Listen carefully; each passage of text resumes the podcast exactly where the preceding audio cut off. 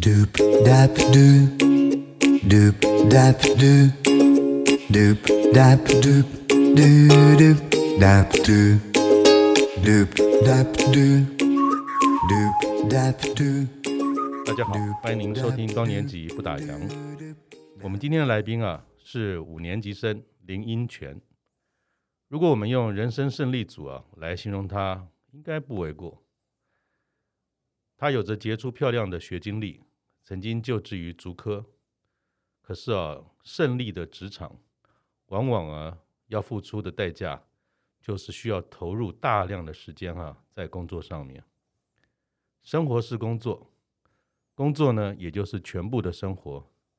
久而久之哈、在不知不觉中就赔上了健康。也因为啊这个健康的议题啊，让英权在五十岁的时候呢，他决定做一个人生的大转弯。他从一位科技业的高管哈转型为健康养生达人。他在二零一八年的时候推出了一本畅销书《拍毒圣经》，分享他哈透过拍打排毒，一步一步找回健康身心的心得。更让人家意外的是哈，他还成为电视台旅游节目的主持人哦，非常特别的转折。那我们今天呢，就来听听林英权林老师的故事。欢迎英权，英权你好，你好，主持人好。好，老师，请问一下，您这么精彩的人生啊，又是足科的新贵，又是养生达人，还有当过电视节目的主持人。我们先来聊一聊你的上半场，您的上半场都在忙些什么？其实现在已经不能叫新贵，现在已经是老贵了，看不出来，看不出来了。所以主科就是，其实我是台大毕业嘛，台大台大材料所毕业之后就，就就就去外岛当兵，嗯，啊，外岛当兵之后回来，就是其实就业比别人晚一步了哈，所以我的第一第一第一份工作在这是在和泰半导体，嗯，因为那时候我们那时候就刚好是那个外岛一九九六啊，闰八月那个，嗯，那个飞弹惊险的时候，所以我们那时候也没有回来。没有找工作是找别人玩，然后刚一九九七开始，因为润八之后啊，就是全台就是大紧缩，嗯，所以那时候开始很多工好职缺都先被同学占了哈，所以我是第二年才进了台积哈，所以台积也算在我的职业生涯里面算一个很大的一个养成的地方哦。那在台积里面呢，我们学了很丰富的半导体的知识哦，那这些知识啊，真的是让我在这个职业生涯里面就是很管用，因为这种。工业的知识啊，当然从从从半导体，然后跨到一些 PC 产业啊，哦，这些都是用到这些，就是在那个职场那个很扎实的一个训练。嗯，所以这个训练让我给我后面呢，就是哎，有一个很大的一个刺激。哦，那刚好也是符合我的个性。嗯，所以在台积里面其实比较精彩，就到后面我就在做那种非常大型的 project。嗯，这种大型 project 是他开始开发软体。嗯哼。所以我在台积最后一份工作就在做跟跟在台积一个很巨大的一个所有的制程跟设备的一个开发的那个软体的开发，跟外国人，那我本身的外文也算还不错了，所以就在那边做这个非常有挑战性的工作，做完之后就就等于觉得哎呀，我好像又做腻。啊，所以在这这是我的自己，然后我我这。比较不喜欢就是当官这些，所以在前半生我就没有在追求所谓的哎，我要什么？因为因为要留在谁身边啊？你的官位会怎么升？所以没有考虑垂直发展，反而是水平的发展，是你在过去这几年，嗯，除了台积电之外，在台湾的科技圈，甚至外商或到了中国，对，都是水平式的发展，在做这样的一个呃工作嘛？对，请教您一下，老师，嗯。我们一般说能者多劳嘛，哈。对对。那当然，像你这样优秀的这个人才，不论在哪个公司都发光发亮。请教你一下，想当年，平均而言，你一天工作时数是多久？基本上平均，要是说工作时数多久啊？嗯。基本上你眼睛睁开，因为其实，在大陆你没什么社交，所以我眼睛睁开就想的是公事。那一忙忙到基本上就是晚上都，大基本上就是因为连晚餐都在公司吃嘛。哇。回到家里的时候，因为家就我一个人，因为我我还是保持单身，所以我在家里就是一个人。那跟我跟我另外一个台湾过来同事两个人住嘛，所以两个大男生能干嘛呢？就是就是我们都大概就十点回家，我们的我司机送我回家就就十点，所以你可以想象，你可能说从从早上你七点起床到十点，你在忙的都是公事啊。当然那身体很很好，因为我是一个运动健将，所以我的各方面我在学校。都一直保持运动的好习惯，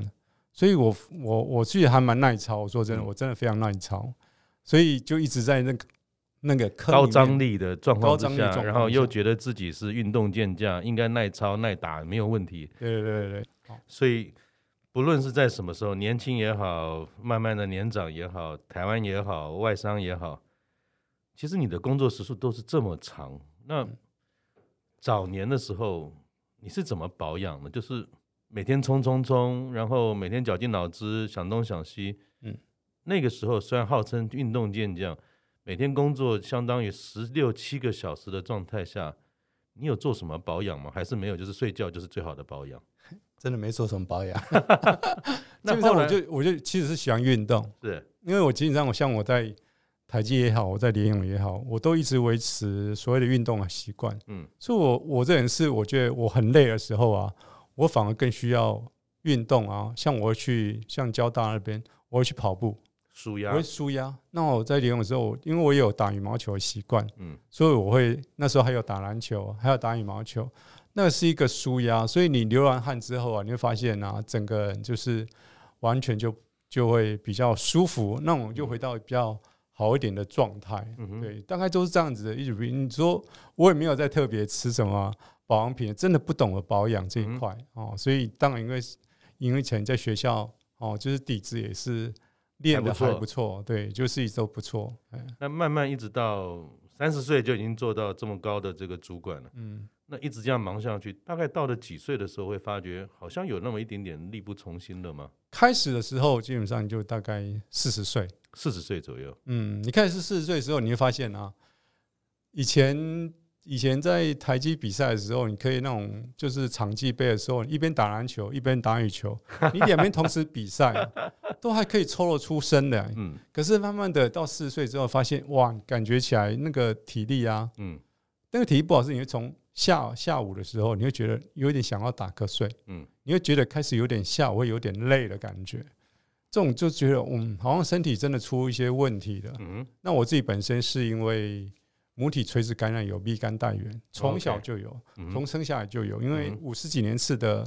人大概都是这个毛病，很普遍的，对，很普遍。那刚好妈妈留下来这个东西在体内的病毒都一在嘛，都有，所以。慢慢的抄下来之后啊，我我到四十几岁的时候啊，我去检查那个，因为有些健康检查嘛，嗯，那个 GOT、GPT 啊，都大概至少都是一百五到一百六，一般好像正常值大概在三四十左右。对对对，正常值是三十到四十。那那个时候你看到这个值，你心中怎么想？因为因为虽然这样子，是它其实也没有让你的你，它不会让你没有没办法工作，这是肝病最可怕的地方。你虽然已经在肝在坏死的状态啊。嗯他还是你还是可以，就是那我是因为，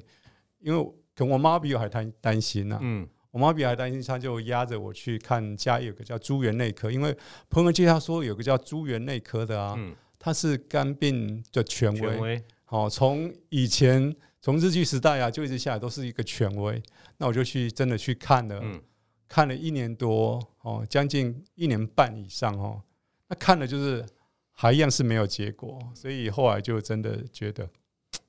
好像真的有问题。因为我问了医生说：“哎，啊，这个这干扰素这样治疗之后没有效啊，嗯、就是医生，那我们要在做什么样的？对，要再做什么呢？”对对对，那这时候啊，就是医生就有点沉默的低着头看到了文件，就没有再讲什么话。嗯，之后我就没有再去过，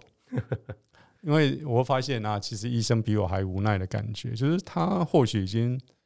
不知道怎么，因为肝硬化基本上很多肝纤维化的人，也不可逆。我已经他我已经我已经是到肝纤维化，嗯，肝纤维化之后就变成肝硬化，嗯，肝硬化对很多那个诊所里面看到很多人就脸色苍苍苍，就是不是苍白，是黄蜡黄。对对对，就气色蜡黄，就是黑的。嗯，所以他已经看久了，觉得嗯，不见得有有一定会救得回来。嗯，所以我才开始注意这种，还有自觉。嗯，开始去查一下自己的身体。嗯，所以身体就会很多异样哦。所以那时候真的，你看到我现在可能脸色还相当棒啊。对，所以那时候就觉得那时候比较胖，就比较。黄一点，嗯，比较黑一点，嗯，很多斑，嗯，就是我那时候长了斑，有时候很难形容，就是我就比较像说，我像是个勤勉的老人，就是我画了一条，所以在我的眼镜下面两圆，嗯，它有个很大一条斑，就像跟勤勉老人。我说在开玩笑，我像个勤勉，所以我戴眼镜是，嗯，是黑框的，嗯，那个框啊，刚好可以把那个遮住，遮住，遮住一点，所以你会看到那个斑没那么严重哦。那头发也掉得很凶，所以我的头发就是，就可能就是剪了剪了短短的三分头五分头啊，就是那时候标准造型。嗯，因为你真的掉头发掉了，开始掉凶了。嗯，所以没有到秃头，可是头发掉很多啊。所以我现在的头发基本上都还算该长都长回来了。对啊，相当的浓密，然后整个人的气色也看不出来五十多岁，看起来非常棒，而且人很很精实啊。所以现在跟当时其实是差非常多。对，所以我就其实跟我的学生讲说，我的人就是从四十几岁开始接触拍打之后，我的人就是倒着回，嗯，倒着生长。我我四十几岁的时候感觉像五十几岁，嗯，那我现在其实五十五十四岁了，就是看起来就大概像四十岁的样子。我不然，所以有些人觉得，哎，我我就每一年啊，嗯，就是倒着长一点，长一点，长一点。所以很多人看我以前的一些节目，因为在一八年的时候有主持节目嘛，也有上一些健康的节目，所以他们看了那时候的跟我现在的我，就会觉得，哎，希尔怎么感觉老师你好像有点怪怪的，怎么每一年就是感觉年轻了一点啊？所以这个也是我自己啊，身体在慢慢的越来越改变。那老师请教您啊，但当时您觉得肝这件事情对于身体的体力，甚至这些气色，甚至有一些毛发的状态，都相对在变差。会不会有个直觉，也会联想到我是不是超时工作太多？有会会把工作这件事情也跟健康会纳在一起吗？以前可能每天拼命三娘的拼，当后来慢慢发觉自己有一些状况，好像不像以前那么勇猛了，会把工作这件事情也放进去考量吗？对，当然一定会放进去考量啊。所以这个就是因为工作啊，像我们这种，其实一般不能说像我，嗯，因为像台湾的男生啊。其实台湾男生啊，就是工作啊，就是都很多都不要命，不管他是好面子也好，或是怎样，他有些工作为了家庭，他就是只会工作。所以台湾的台湾不是台湾，全世界的男生的平均寿命啊，都一定是低于女生的。所以也其实低蛮多的，不是说低个几个月，是低四五年、四五岁。那老师在当时哈，您因为身体的关系，做了一些职涯上的调整跟改变。那又是什么样的机缘哈，让你决定去做一个跟以前完全不一样的事情？因为科技人，科技人嘛，总是科技的领域很广，也不一定每一个科技的工作都是那么糙。嗯，反而你好像就跟科技说拜拜了，完全投入一个崭新的领域。那是怎么开始的？又是什么样的机缘让你接触到了呃拍毒这件事呢？其实，在五十岁的时候，因为五十岁你开始有点。你会自我检讨一下，已经五十岁了，然后刚好那时候有个朋友，就刚好是节目的的制作人，嗯，所以他就邀请我去帮他，就是帮他主持一个。我想说五十岁应该给自己一个，就是然后说那个一个一个一个算是一个礼物吗？gap，哦，一个 gap 让自己一个礼物啊，可以好好的休息一年。所以我自己在心里就告诉我自己，我应该这个工作我应该去至少做个一年吧，嗯。就是，所以我去主持节目啊，就做一年。那给我当做是一个五十岁很好的生日礼物，因为有人付钱请你去主持，所以你也吃了好吃的。因为我以前都不重吃，也不会很注意嘛，所以有人帮你录影，你吃帮你录影，去好玩的地方，他也帮你录影。嗯，所以我五十岁啊，给自己一个一年的这种的放一个大假，放一个大假。所以那五十岁之后啊，到五十一岁啊，这个节目，因为节目有时候基本上。制作节目有时候其实是蛮蛮蛮花时间的，是是，我不能说它浪费时间，而且很花时间。所以等待时间总是比较久。啊，我觉得我个性呢，就是我我是真的是比较喜欢节奏快一点的新的事物。对对对，所以我又我就觉得我应该一年之后我就就毅然决然说，哎，我我我跟节目就告假，嗯哼，告辞了，嗯哼，所以我就没有再再再主持那个节目，嗯哼啊，当然后面就是后面节目也就自己自己就因为没有，因为台湾的台湾的节目的环境啊，媒体环境也越来越不好，嗯哼，哦，所以我觉得。这个行业应该没什么好值得我继续留念的事情。对对对，所以我就就继续，然后刚好就是我的这些做拍档的事情啊，也也开始就是慢慢已经慢慢越来越有，就是斜杠之后就很感觉起来就是杠出一点道理出来，所以就是学生越来越有一点。那你是怎么样开始这个拍打人生呢？就是从哪边开始？是因为某一些师傅或者某一些原因让你能够开始去接触他吗？对。其实也没什么师傅啊，师傅就是我的身体，嗯、因为身体坏掉了。讲得很好，对对对，因为身体坏掉了，身体坏掉的时候啊，你开始想要找我，我那时候应该是一个很好的，我觉得可能有点某种程度是上天刚好给你机缘机缘。我那时候身体很不好的时候，在在在练泳的时候，那时候嗯，身体就是肝病发作的时候啊，因为肝在我们。在我们的腋下这个地方啊，它是一个我们的淋巴，所以很多毒素。然后这边有些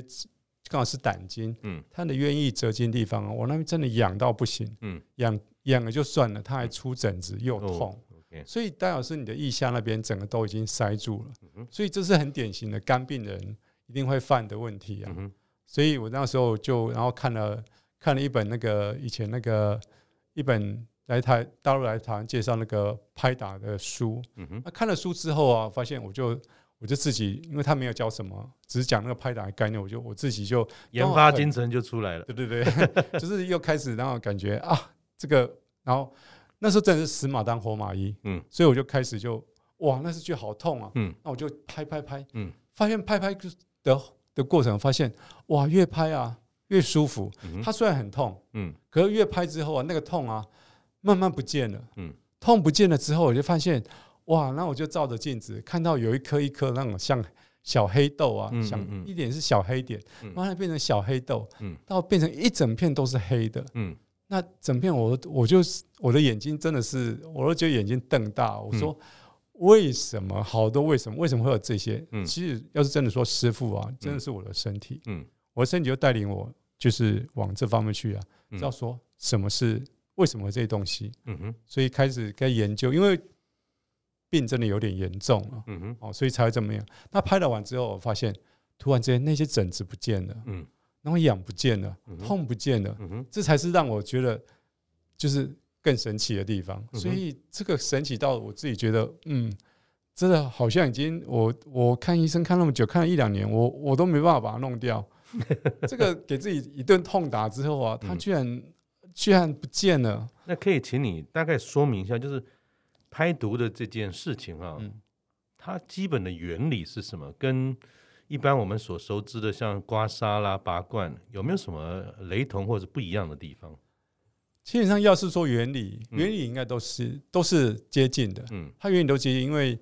这个这些东西就是我们身身身上的经络。嗯。所以不管是有些人拔罐，就拔一些地方，嗯，要经典，他们也会拔罐，会拔你的一些穴位的地方，嗯嗯，当然刮痧也会刮你的背后，背后那两条啊，嗯，它很多地方都可以刮，肩也可以刮，背也可以刮，刮的地方基本上也是胆经跟膀胱经，嗯，所以那拍打部分跟它不一样，是因为拍打它一个。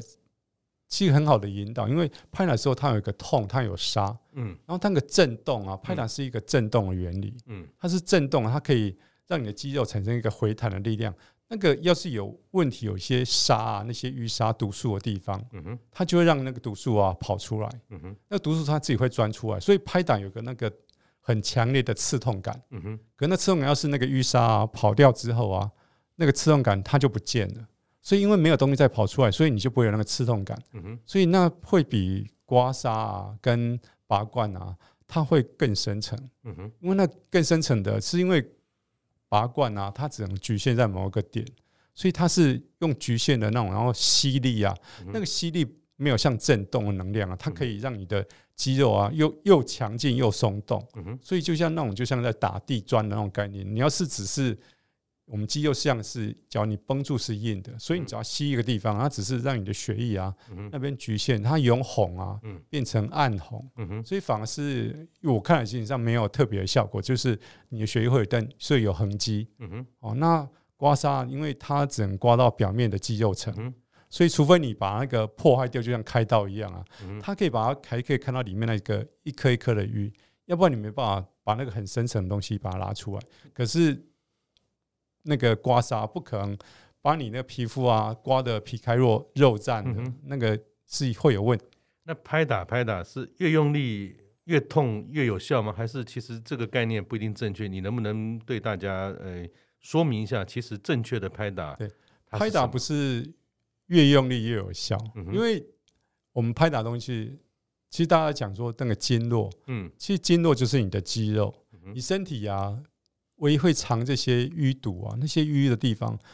的地方啊，大概就是你的肌肉束，因为淤淤就是那个淤青那个淤字嘛。啊、呃，对，就是它是一个病字旁那个淤。对对对，就是堵住了、阻塞的概念。因为那个淤啊，本身它，表示你对淤了解的话，淤本身就是你的胆固醇。嗯。就是它胆固醇都是好的一，好的一件事情，因为胆固醇会捕捉你身上的这些自由基，所以它会把它捕捉了之后啊，抓了之后啊，那个胆固醇会变成高密度胆固醇，嗯，然后它会不小心啊卡在你的肌肉的纤维素里面，嗯，所以卡住之后啊，它有时候想要钻出来，它钻不出来，嗯，所以有时候我们身体的那个叫创造出来的牢笼，嗯，把那个毒素啊困住了，嗯。所以拍打就是让你那个深层的释放出来，释放出来。嗯哼，因为它拍压下去的时候，它有个肌肉往下压，我们拍往下压嘛。对对对，往下压的时候，你绷住的时候，那肌肉有个反弹反弹力，反弹它会把它带出来。所以为什么你拍都是往下压？可是那个瘀啊，可以一颗一颗冒上来。那一般而言，诶，拍它，第一个是拍多久，拍几次？有没有什么诶自己在学习的时候要特别注意的地方？呃。其实，刚刚你主任问到说，那个拍要拍多大力？嗯，因为不同的肌肉啊，嗯，肌肉有厚，嗯，有薄，对，有深有浅啊，所以你的音乐部分，就是你要有时候肌肉啊，不是因为像像大陆传过来那个拍打，他们台湾有些人学，嗯，那个方式就有点比较可怕，他们就做轰炸式的拍打法，哇，就是你不知道，就是轰炸一直打，可是他们打的位置啊，就是就基本上会很大力。就是那就是不小心可能会受伤吧？啊、呃，当然受伤就是不小心有可能会拍拍过头，过头了。他们就是轰炸是因为他拍太多，嗯、因为胆固醇这些东西啊，你一次释放完之后，胆、固醇所有的高密度胆固醇的最后会去的地方都是你的肝脏，嗯，所以这些毒素啊，它大量被释放出来之后啊，它有点像是在喂毒，因为它把你这几十年的。毒素啊，全部又回到你的肝脏，嗯，所以你肝脏会有一个过劳啊，那种有些人就像你在肝的过劳的程度一样啊，嗯哼，所以肝基本上是要还是要一步一步的慢慢的慢慢的代谢，但是它是需要时间的，是，所以你一次这种轰炸式的拍打，我觉得是有危险性，嗯哼，啊，但危险性说你要不理解，所以觉得它一定是不好的，不是，就是所以拍打的地方位置。那个力量啊，就是它都适中了，嗯，不是说你越大力越好，因为像我们脖子啊，或是我们的前胸的地方啊，这些地方啊是可以拍，可是你的力量啊一定要适中，因为它它就是肌肉是比较薄的，哦，肩比较厚一点，脖子比较薄，所以这个力量啊，它都是有不同的，你的。痛啊，每一个人的忍受度是不一样的，哦，所以痛啊，有一些你的神经啊，嗯、神经是你的痛觉的主导，所以那个神经啊，密布的地方啊，嗯、它痛觉会放大，嗯、所以要是拍脖子啊，你用那个拍肩膀的力量去拍脖子啊，嗯、你就会痛到哇，那个 你会觉得哇，这这这对吗？这对吗？嗯，可是因为它会放大，嗯、所以你更要有有那种手法，那种去理解，所以拍打不是我学生。真的很多啊，就是你当然有上千人，就是那个就是他们想要学这个，就是他要理解那个概念，要不然拍打拍打是会有痛，嗯，那个痛啊，基本上是一种释放，它会大概两三分钟就可以结束。可是要是你对痛不理解，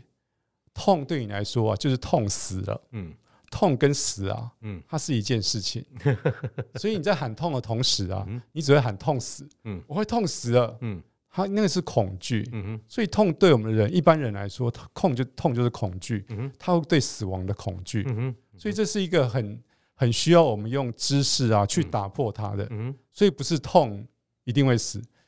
开刀也会痛啊，为什么那么多人像拍打这样是想到就拍吗？还是其实他一天也有规定的，呃，就是说规律性一到两次就可以，不是想想想的时候就拍，他有没有什么要特别注意的地方，或者是说？在次数上等等，它有一些限制。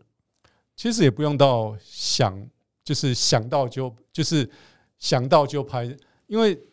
我们应该是先从你身上的毒素的累积来看这件事情。嗯嗯嗯。因为每一颗淤啊，嗯，一颗淤的那个毒素啊，所有毒素都是分子。嗯。它分子到看得见啊，它需要从从分子到看得见一颗一颗的，它是用年，不是一年。一年可能只是还小小颗，到两年到五年，所以才变成中型的一颗，像绿豆大。嗯哼，再变成到更多十年才会变成红豆大。嗯，所以到一整片啊，可能要二十年。嗯哼，所以它用年来计算，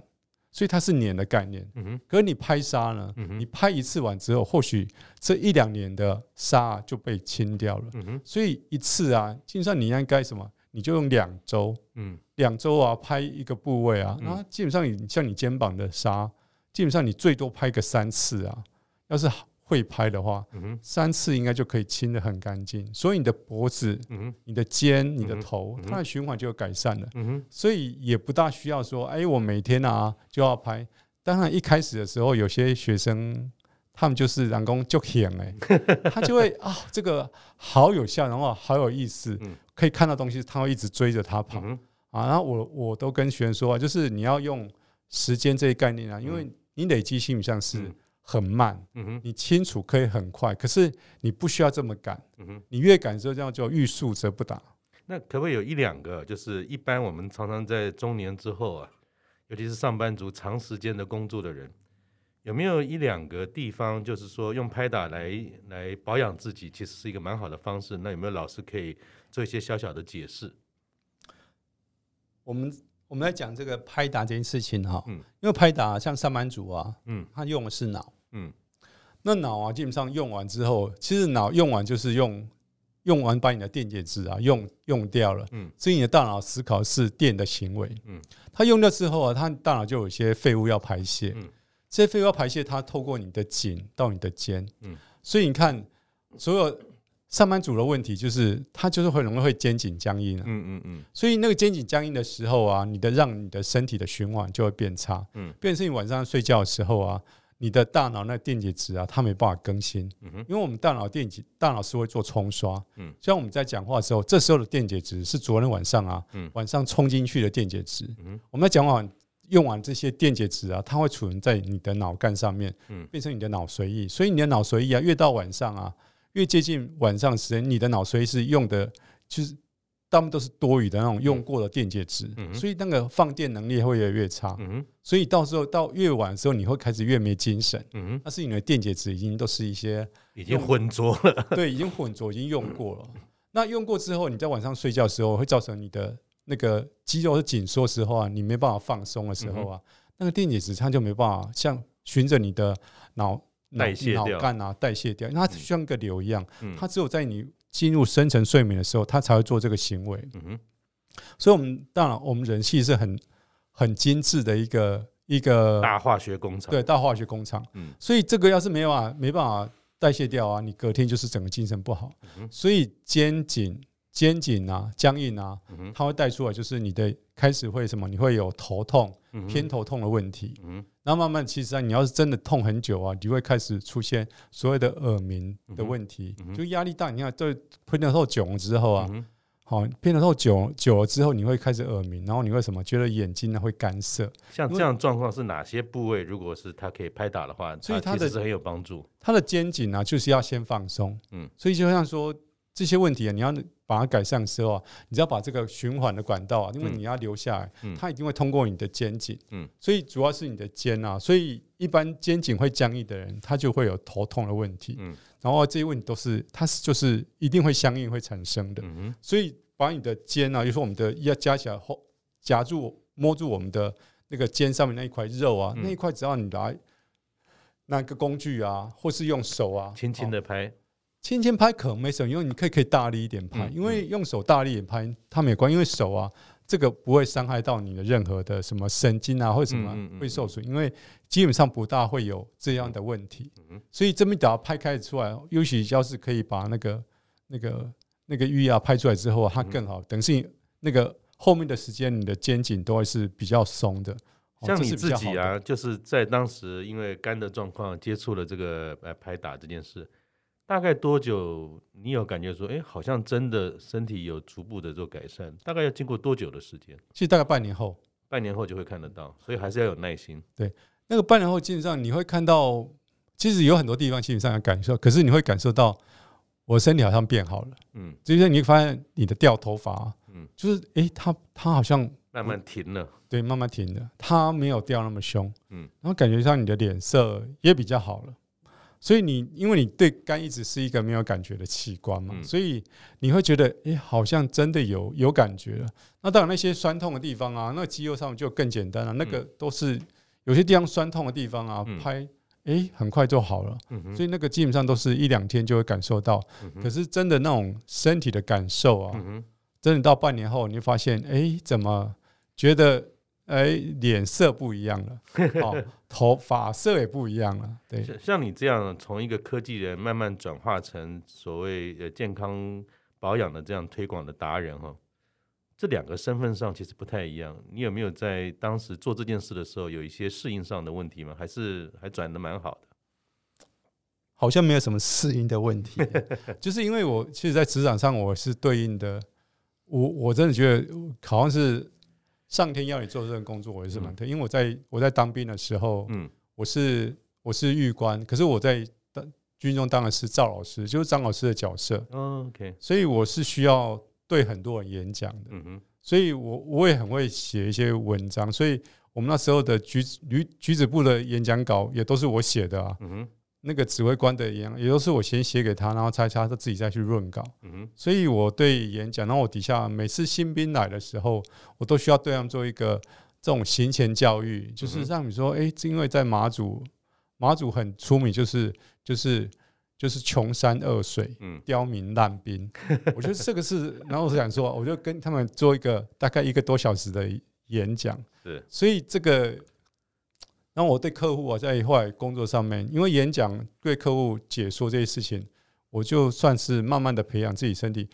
在自己上面就是口才就还蛮有条理的，口头这些口述的能力还蛮强的。所以在上课啊，教授这些啊理论啊，比较有些理论就是你会融会贯通之后啊，他学生真的比较喜欢，觉得我讲的话。比较像人话一点。那那我们一般说话，这五十知天命嘛，刚好老师也差不多从五十岁开始决定投入这件事。那你后来是怎么察觉到说啊，其实推广啊拍毒这件事情，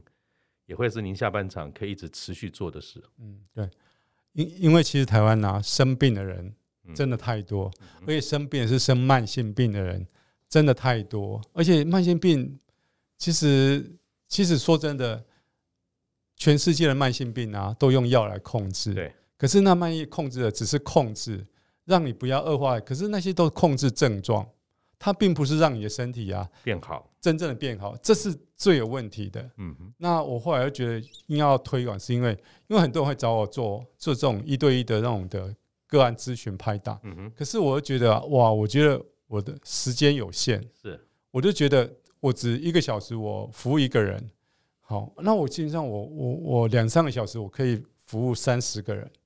可以让他们可以得到这个知识，因为我觉得拍打是一个手法，嗯，不应该只是说，哎，我自己会就好，所以我我会都会倾囊相授，嗯，哦，所以代说，其实他们觉得这个拍打对他们身体的养护啊，嗯，真的很重要，要不然很多身体要让它变好啊，循环是一个关键，是。你循环没有好，你的身体的新陈代谢就不会好。还是要靠自己的，不是只有靠吃药或者只有单方面一时的强化，还是没有用。他要自己慢慢往正向的循环，才能够产生正的效益嘛。所以那个身体的循环才是你的身体啊，真正会变好。因为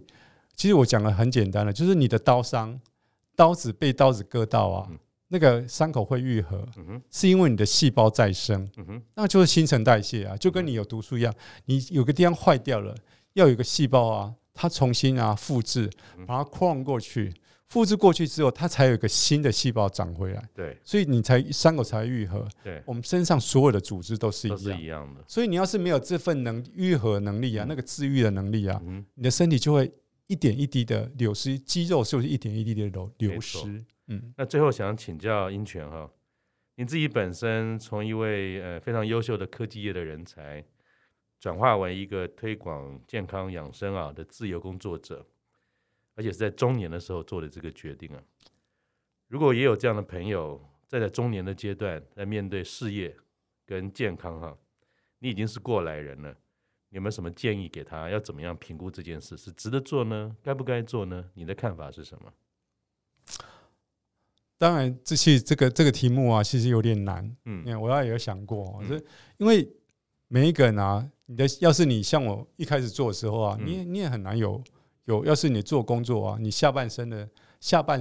下半身的那个工职场，他没有给你足够的这种 financial 的 support 的话，嗯、你怎么办呢？嗯哼，所以你也要考虑说，你到底这份下半身转换时候啊，你是不是有足够的能耐啊？嗯、是不是可以去 support 你自己？嗯哼，所以上半上半身的那种的前半段的的职涯部分啊，当然也是要很努力，就是你要有一定的累积。累积。所以，要是你要想要做这个部分，要先把我觉得财务的部分，财务上面要先做好。财务规划做好之后啊，你才可以做一下你的自己觉得哎，反而是有兴趣的。因为虽然很多人就是退休之后啊，就是茫茫然，嗯，那就是很不好的一个退休状态。是，所以真的要在转换的时候啊，当然是可以勇敢的做。可是你有很好的财务的的规划之后啊，它会让你。做的安心，即使不赚钱啊，你都有一个被动的收入啊，哦，这个会让你有一个很安心的继续走下去。要是你放手一搏，对，就是也不用到放手一搏，就是你可以安心的做，因为有些东西，就是你喜欢画画，嗯，你可以持续画画；喜欢摄影，可以持续摄影，因为这些东西其实是有时候要花一点钱，然后要花一点时间，那你至少可以安心的做，你不会说啊，每天我明天又没钱了，嗯我是不是要去做一下那个？那个送送啊，送送东西，我回去打工一下，嗯、那就会让你就有在没有办法分心的，没办法专心做好你原来打算想做的事情。对对对，那这时候你不是得不偿失吗？是啊，所以我觉得你要做一些像我这样职场规划的时候，还是那个财务部分啊，要至少要有一点规划。我很年轻就在做理财这件事情，嗯哼，然后当然斜杠出来拍打之后，发现它其实对很多人都有意义，所以同时我就是几乎是双轨双轨在进行，嗯。是这个会比较安全一点，就是你做起来会觉得更放心、更顺手，可以放手做自己想做的事，不要说做到一半，好像那个存款下降，又回去打打工，然后又跑回来，好像两头都做到了，但是都没办法专心做好。嗯，这个可能也是英权老师在他自己中年转换之后一个很大的心得，也给大家做参考。今天我们也知道了很多优秀的竹科人的选项。不是一直做到老，其实也可以做一些对身体有帮助、对大家有帮助这些样的传承。但是英权选择的是可以慢慢的做，不要着急的做，让更多人的受惠，而不是他只有自己可以一个小时只处理一两个人。人啊，到了四五十岁之后啊，我们这个身体的耗损是必然的。就像刚才老师讲了，其实有很多的瘀。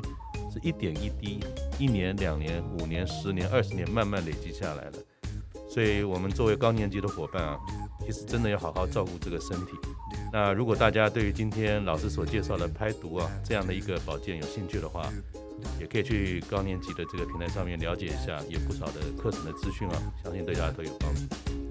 今天也谢谢英权老师，那我们下次见，拜拜，拜拜。